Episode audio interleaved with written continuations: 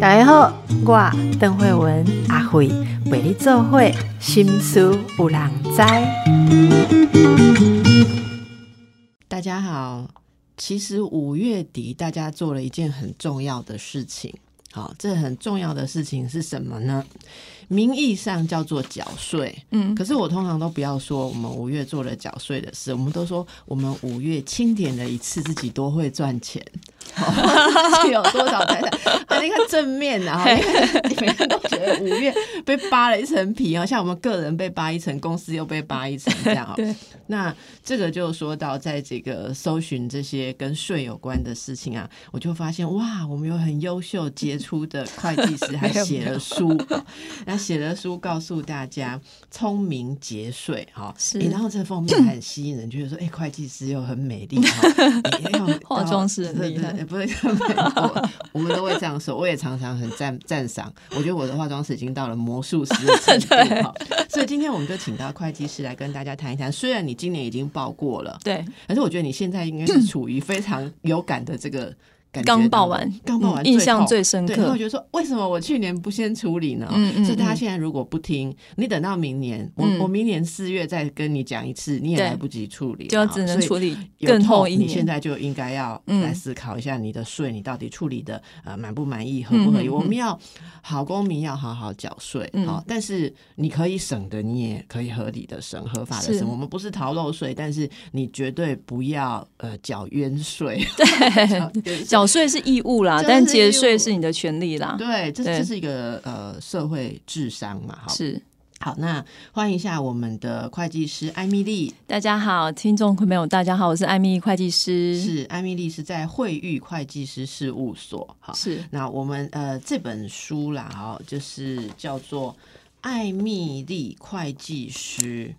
教你聪明节税，好，教你聪明节税。这里面还有图解个人所得、房地产投资理财遗赠税二十五项节税建议，还有二零二三年新增二零二三年税务相关法规的修订。我觉得这个我都不知道，我觉得非常特别。哎，我们先从最新的来跟大家提一下，好不好？哈，二零二三年税务有什么修订啊？哎，其实因为今年刚大家刚报完，应该是有感觉说，二零二三年其实我们的呃扣除的免税额、扣除额都有增加哈，基本生活费也有调涨哈，所以其实在今年呃大家报税的时候，呃你应该会有应该如果说所得跟去年一样的话，其实今年交税是会略低一些啦。但是因为大家的所得都是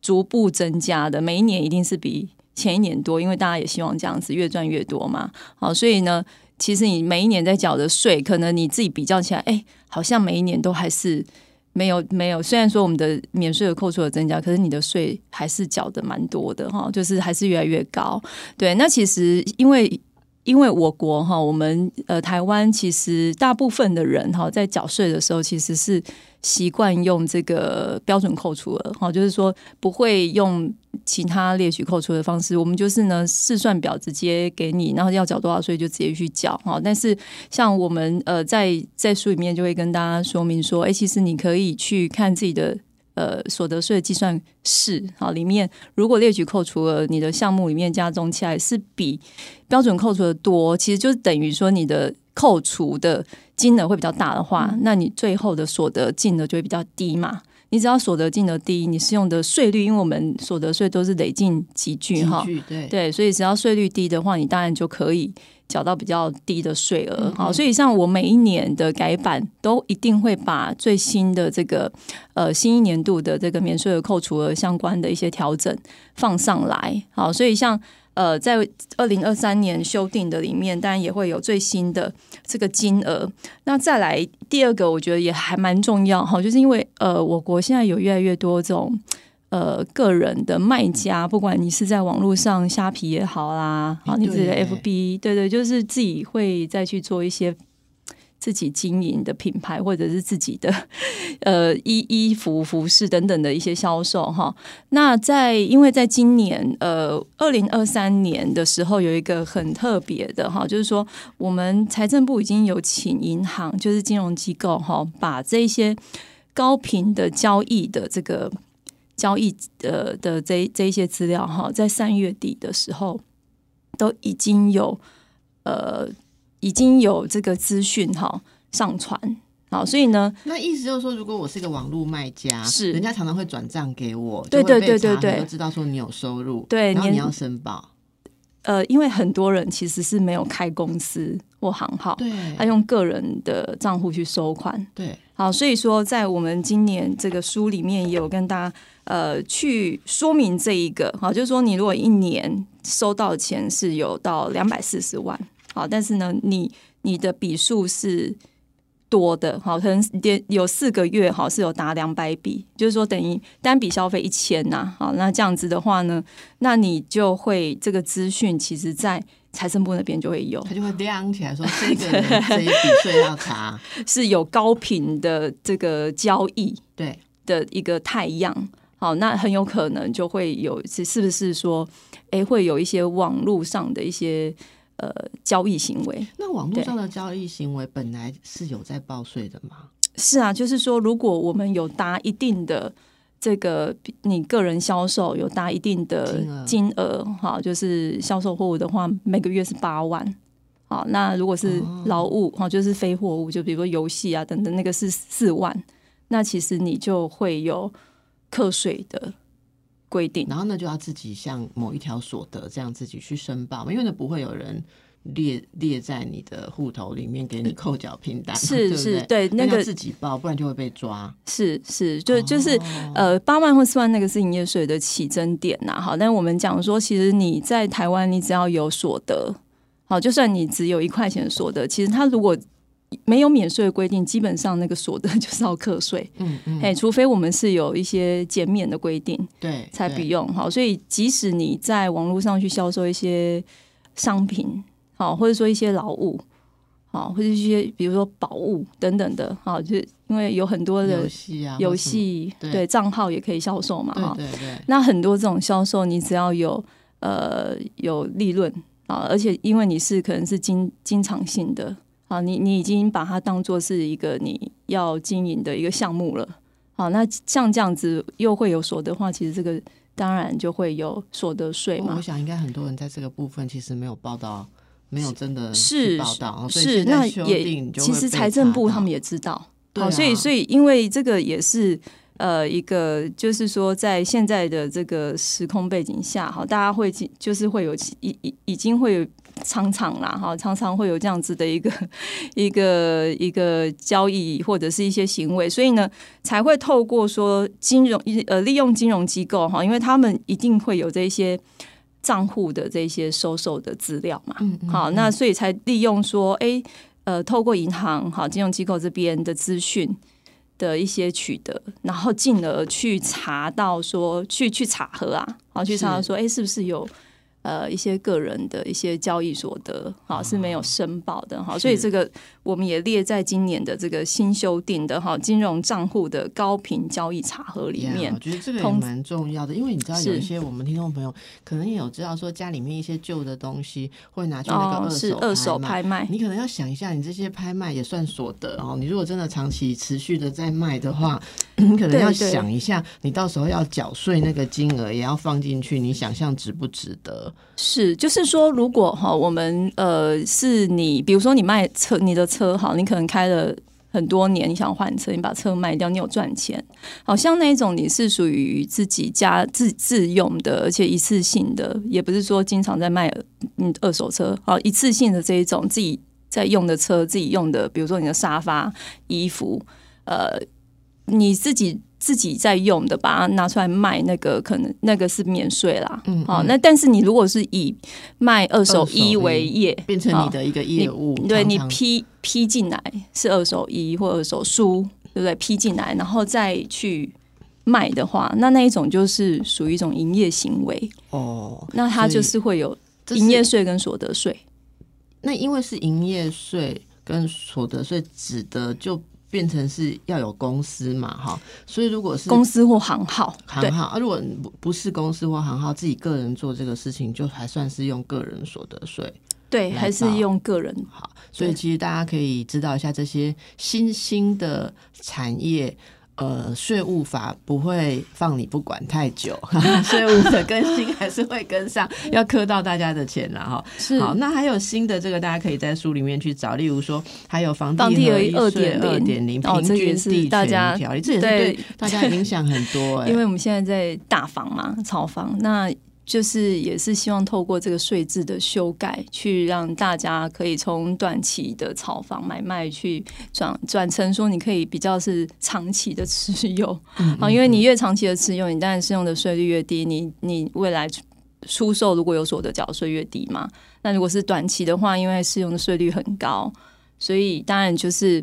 像过去哈，在一点零呃，就是之前修法前的时候，其实那时候也。也会有人转化成，呃，我个人如果是短期持有，我可能缴的税税率比较高，就把它放到公司啊，就是说以公司的名义去做持有啊。那因为公司呃是只有固定税率二十帕嘛啊，就是说你如果在出售的时候，那这一次房地产二点零就也把它纳入修法哈，所以以呃公司来说，它也是一样，你短期持有的适用税率也跟个人一样了。好，所以呢，那现在又变成说，呃，那有人说，好，那我就不要用公司去买卖，我就是不要用，不用买卖那个房子，好，我就买卖公司的股权、股票就对了，好，因为是呃设了一个公司是有不动产，对，那我就不要直接去交易不动产，那我去交易这个公司的股份，你这样是不是很聪明呢？所以，所以呢，我们主管机关也想到。会有这这这个部分的这个这个规避，所以呢，也把这个特定股权的交易也把它纳入房地合一二点零。等于说，你如果是卖股份的话，它也符合一定的要件，它也等于是卖房子，用的税率比较高，也是会用比较高。对对对，所以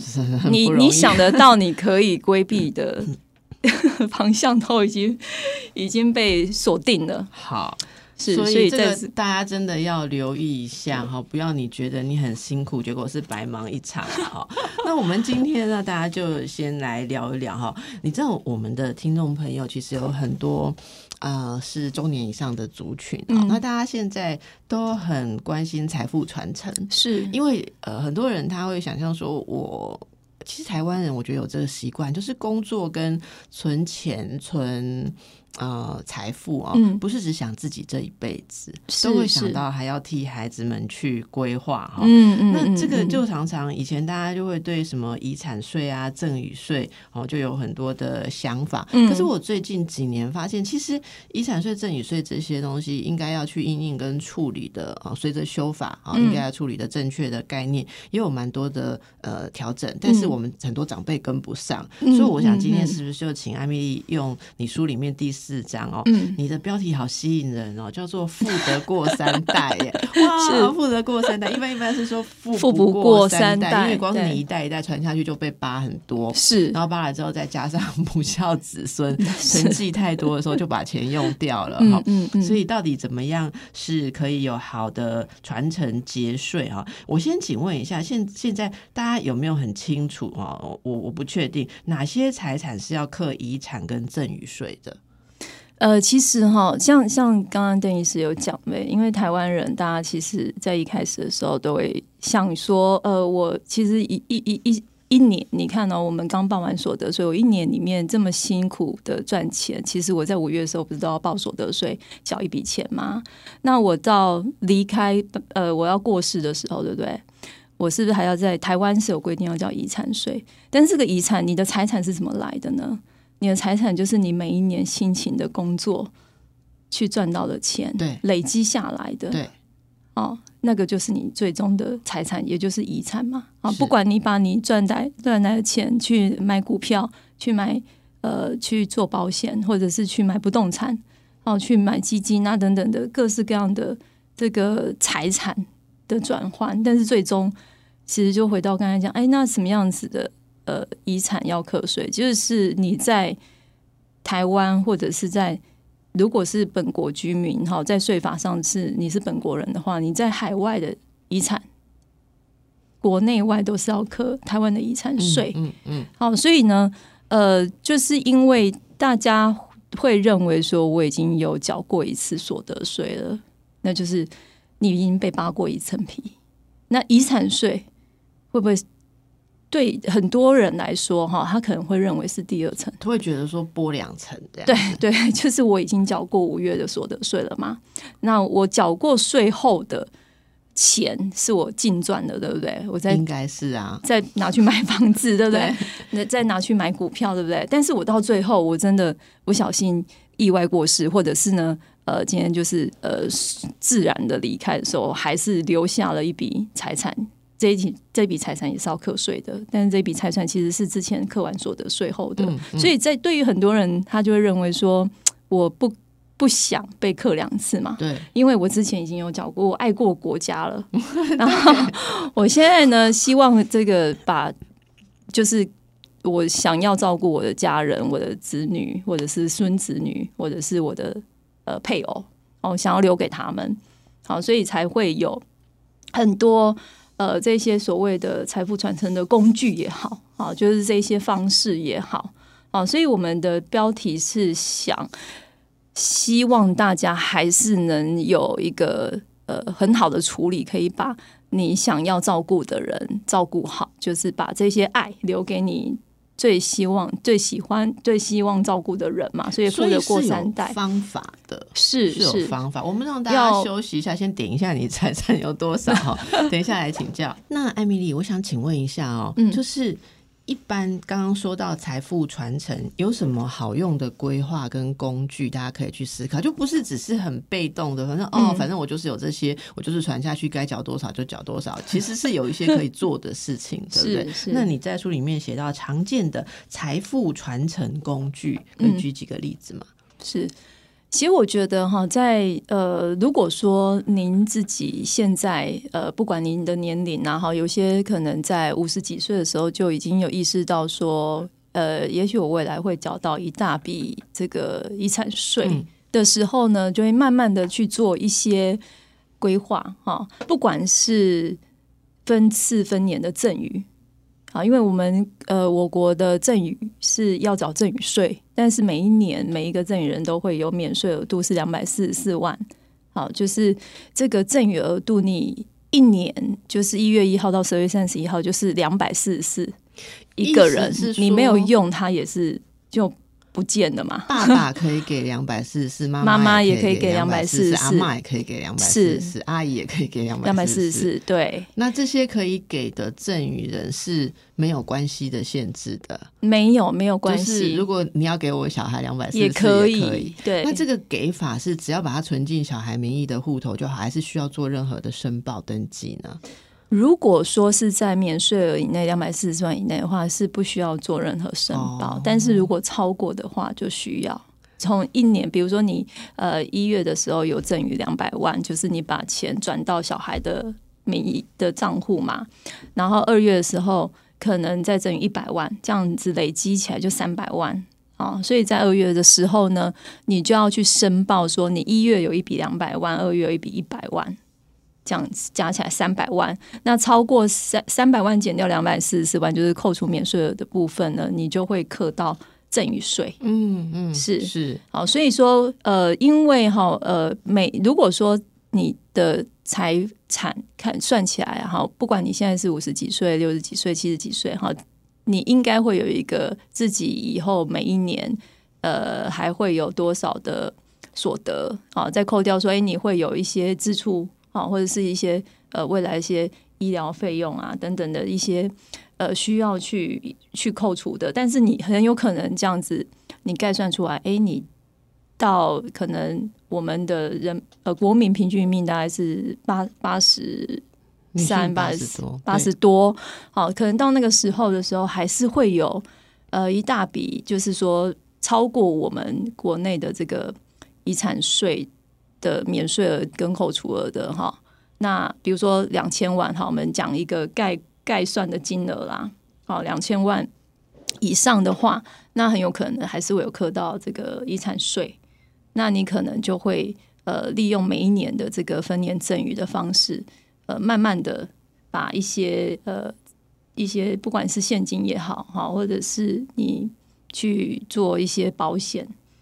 好，那可能是以小孩子的名义啊，好，那那当然也是属于赠与的一种嘛，好，所以你就可以利用不同的方式，然后呢，去减少你到时候的财产。好，这个也是，就是分年赠与，其实它就是一个非常合法，对，好，而且也是比较合合理啦，哈，不会是一次性的给你的子女大额的一一一笔一笔财富，哈，你会看着他们的，比如说他们年龄的增长，或者是他们人生的阶段，他们可能结婚，他们可能有买房的需求等等，你会看不同的阶段，他们需要的资金去做适度的一些。补充好一一些一些帮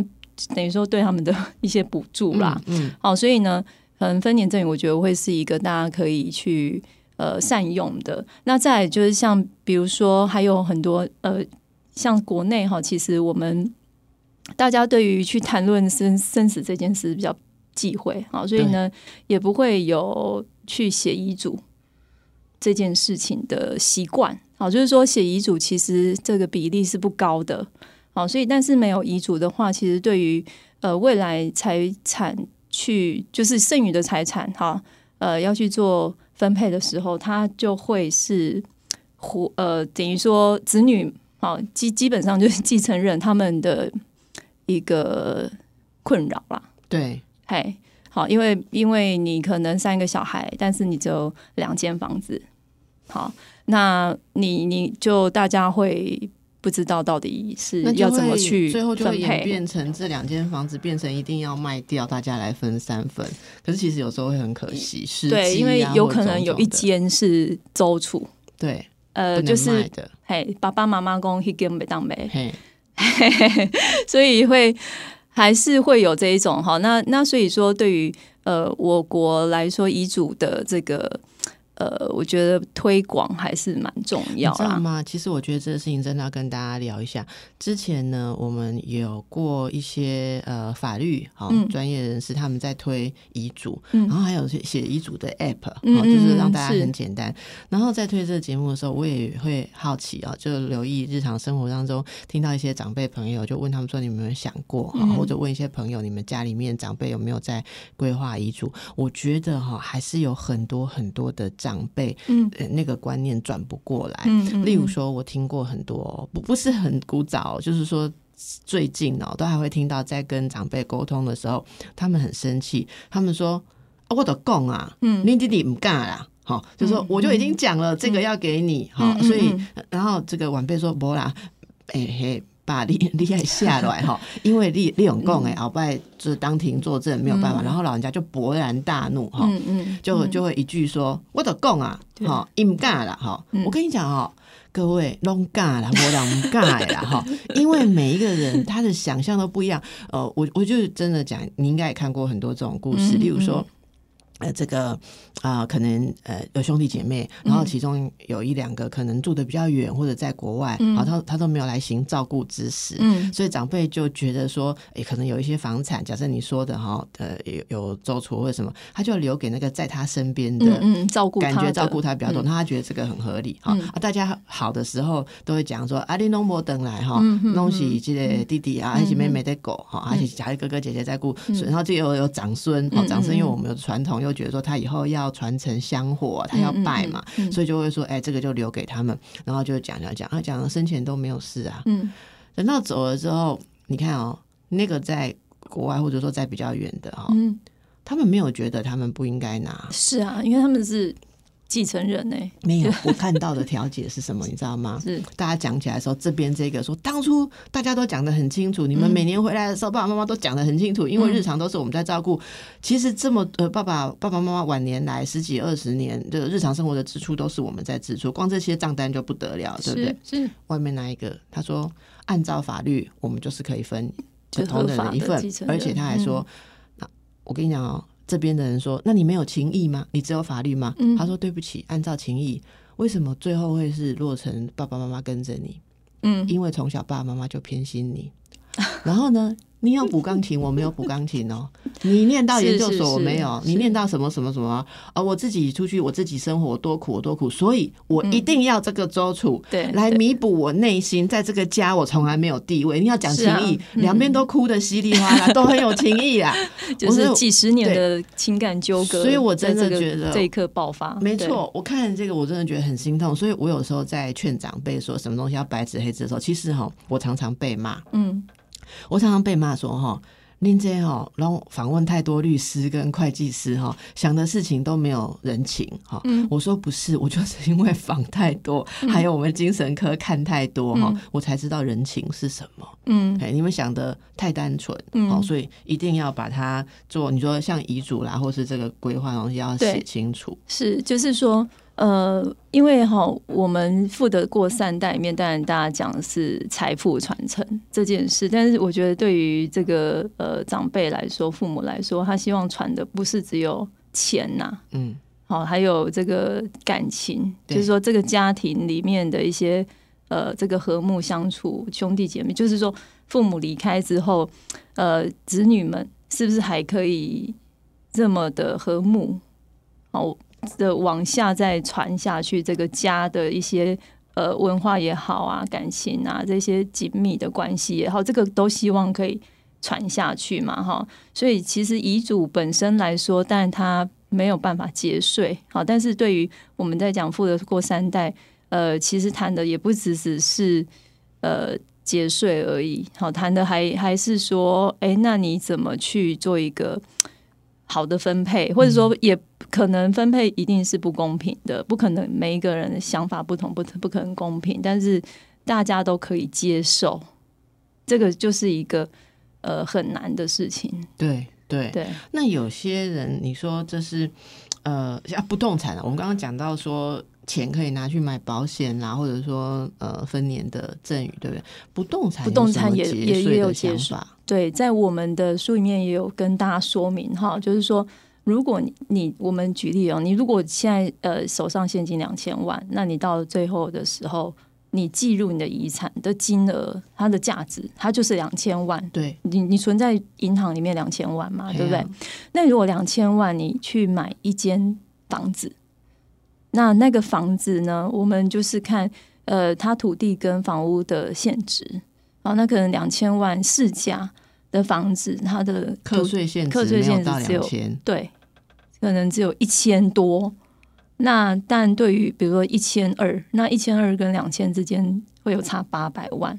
好，所以这个就会是一个在课这个遗产税。好，我们讲那个遗产金额的时候，它的价价值比较低嘛。那压缩了这个财产的价值，那不就有闲钱了？大家赶快去换成不动产。呃，对啊，所以才在这个房地合一税里面 去做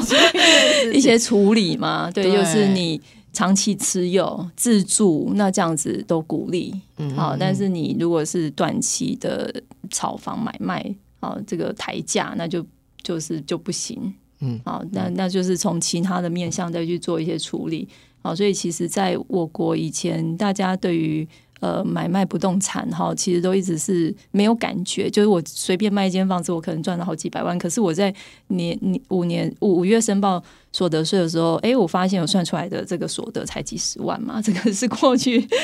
常见的哈。那现在因为有房地合一税，还有就是说有一些其他的这一些呃相关不动产的税负都提升，所以你持有的越多。越多房产，你可能你每一年就会发现说，哎，你的地价税越来越贵，对，好，然后你的房屋税也还有囤房税，对，越来越高，你的持有税负，你的成本在增加，对，那你出售的时候，你交易的时候，你的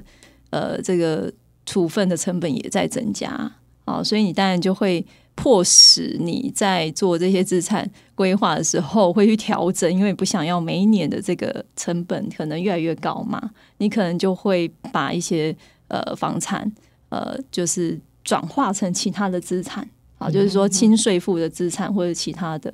对，那这个当然也是我们在这些呃。税叫轻税负的资产呢？比比方说股票啊，因为你比如说台湾的那个证券交易所得是免免税的呀。哦。对不对？所以，那你当你的房子已经很多，你都有被课到，已经都课到最高的税负了的时候，哦，那你可能也那因为台湾现在的这个空屋率也高嘛，你可能也也没有好价钱，租不到好价钱，用对对，那房价也有一些地区也没有在涨，哦，那可能在投资的这个角度上。啊，也也许啦，就是说，在投资的这个报酬率上没有像以前那么好的时候，那也许有一些资产转换的需求，好等等的，真的是没有讲，大家就不懂得去想。对，那是所以说，在这个遗产的的，但是我们回回过头来讲遗产税好了哈，那 刚刚就是呃，其实不动产哈，的确还是比。这个现金也好，哈，嗯，对，这一这一这个就是是它有呃节税的效益啦。是我我觉得。从各方面来讲啊，抱着现金都不是一个好方法。因为我们理财专家也常常来讲说，抱着现金它最大的问题就是会越来越薄，越来越少。好，那大家都害怕投资的风险，可是其实你要知道一个很正确的观念，这是虽然我对理财非常不擅长，可我访了二十个专家之后，得到我唯一听懂的结论 就是说，现金的风险最高啊。好，那我没有关注到艾米丽，你有分享一篇文章哈，是关于说。遗产分配、善用抛弃继承、人海战术，哈的这些策略的运作方式啊，这个文章也很有意思。你可以跟大家解释一下这个内容，什么叫做遗产分配、善用抛弃继承跟人海战术？好像家族企业很会用这个，是不是？是因为其实这个其实大家看的就是你分到多少份，好份额多多少嘛？比如说。因为以我们呃，假设我们就是在继承的时候，哈，我们大家做分配，呃，用人头来分，对不对？用人数来分啊，哦，人数，所以你两个人的话，当然就只能分二分之一，对。好，但是我方如果只是十分之九的话，对不对？就九九成都是我我方分走了，是不是？那大家，所以大家对于这个份额，它会就会影响到你最终分的这个财产的价值。这件事情对。是很感兴趣的，好，所以呢，呃，在这一个案例里面，我们先跟大家说明一下哈，它的内容是这样子，就是说，等一下休息回来，完整的讲这个案例，好好好，好，这个案例是，嗯，这个案例哈是有一位呃老先生，他是蛮有钱的哈，那他在大概八十岁的时候，跟一位他呃年轻的护士小姐结婚。好，那结婚之后一个月他就离开了，他就过世了。好，那他留下的财产有十二亿。好，那他呃，在因为他生前他没有他配偶已经过世了嘛，所以他才跟护士结婚。好，那他只有一个独生女。好，本来这个十二亿，他如果没有结婚的话，那十二亿都是独生女所有。他去继承，所以我现在只是深深的感觉，这个独生女不知道是什么心情。对，那但是因为爸爸呃一个月一个月前结婚之后他就离开了，就突然在这一个月内多了一个人来跟他平分，所以照理来讲是什么六亿会变配偶的，是对不对？对，所以这个独生女的财产就蒸发六亿。对对对，所以对于很多呃，其实这个对于。我我们自己如果自己来感受一下，你就会觉得说，哎，比如说这个十二亿应该都是我当初我爸爸妈妈就是两个人共同打拼下来的祖产，对对吧？好，就是一定是爸爸妈妈然后一起奋斗，然后几十年，然后牺牲了多少青春岁月，然后牺牲多少跟小孩跟这个独生女相处的时间，对不对？好，用这个时间去换来的十二亿，结果。杀半路杀出程咬金，突然有六亿就被拿走，所以一定是很不甘心吧？嗯，好，因 因为这个是我们家的财产嘛，好，所以呢，呃，这他呃就呃有询问专家的意见之后，他就决定要做一个呃抛弃继承。好，那那因为呢，这这个独生女哈，她生了六个小孩，好，她生了六位小孩。哦，六个小孩，所以他抛弃继承的的这以我们我国民法规定，抛弃继承之后，但是由他的下一个顺位哈，就是他小孩来继承，跟这个这跟这个这个年轻的护士嘛，护士小姐一起来平分，所以本来是两个人二分之一，二分之一，，对平分嘛，啊，现在是七个人来平分。那那因为他们就七分之六对他方他的他的阵营就有六个，不好意思，没有事先生六个小孩的怎么办？现在去收养来得及吗？呃，收养要要在继承时前收养，那个继承发生这个时间点以前。但继承要因为收养有一定的法律要件收，养小孩的话，我们可以请社会局来跟大家 说明。哇，不是这好可怕，我觉得这好可怕。是是，所以现在有多少人有六个小孩可以来跟他人海战术啊？对，因为现在大家都越生越少，所以如果说这一个案例，他当初呃这个独生女，她也只生一个小孩的话，她也不用抛弃继承了，因为她她她抛弃继承分的还是一样多。对好，所以呢，呃，以这个案例来说，这个我们把它换成金额哈，跟大家说明一下，你就会知道说它差差异有多少。嗯，好，如果说 他抛弃继承的话，好，他抛弃继承，那因为我们假设这个案例他是没有留遗嘱的，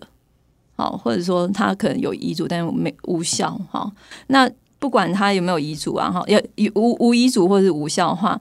那他呢？呃，抛弃的话，哦，那就是呢，这个呃，他的应继份是，因为我们以我国来说，哈，应继份就是你如果没有遗嘱的话，那大家就应该继承的这个份额是多少？哈，那当然就是七呃，就是就是独生女这边就是七分之六嘛，对好，七分之六。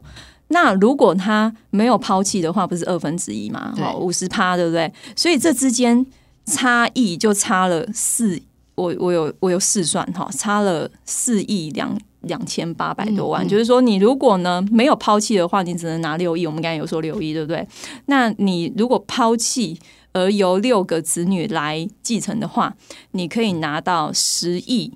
两千八百万。嗯嗯好，中间又差四亿多，对吧？好，所以呢，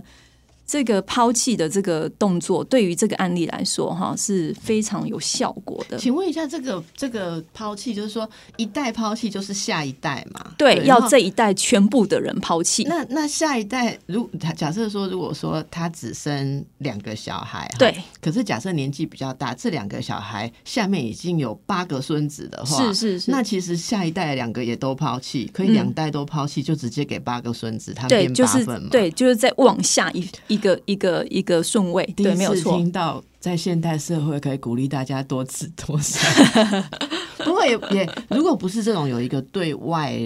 外，当然我们这样讲也不好，人家也许是真情相爱结婚，当然那个配偶也有他要被保障的东西。但是我只是是说，想象如果是以站在这一家人的立场来想，如果不是嗯说这种有一个跟其他人相对，那也不是不一定会想要多子多孙，多子多孙，你就每个人分的就少了。，因为通常这一种呃，就是说高龄结婚八十岁，对不对？然后结婚，在子女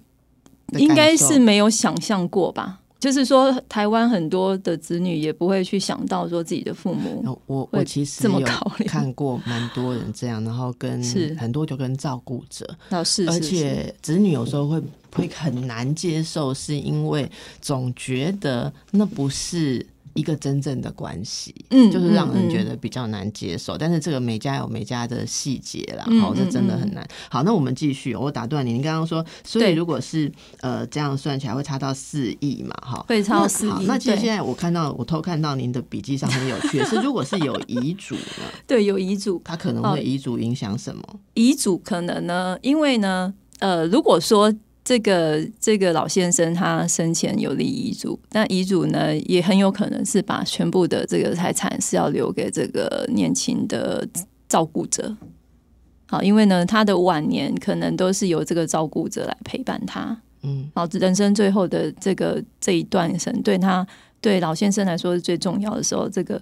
认为是年轻的女护士在身边嘛，所以呢，如果有遗嘱是要把财产留给他的话，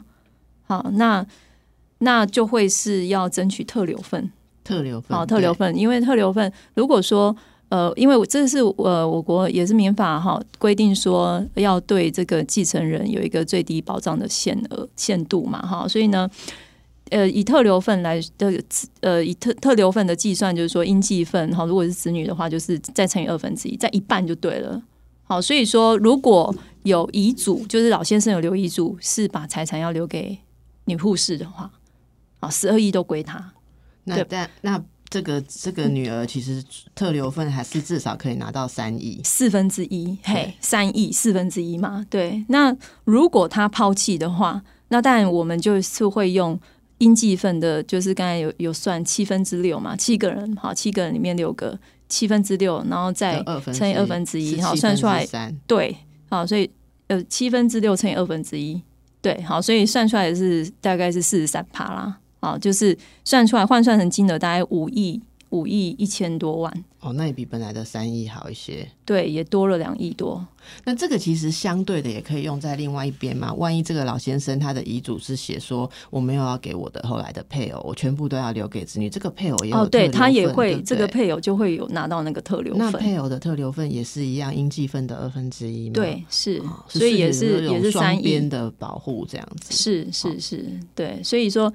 这个案例他为什么会这么的？呃，醒目的原因是因为他的这个第一个是说哈，因为那个老先生他只有一个女儿，独生女一个人，啊，那所以是女儿跟后来的配偶平分，但是好家在女儿有六个子女，好，这个所以他是可以，他抛弃的话可以拿到六倍的的概念是这样子，好，但是呢，我们从这个案例你可以也可以呃。看到一个点，就是说，哎，原本其实如果没有这个女护士出现，其实这个十二亿是归这个女儿独生女的嘛，她继承啦，对不对？那今天她如果说不得已要做出一个抛弃的一个决定的话，抛弃继承代表的是什么？就是这个十二亿是没有她的份，她是零哦，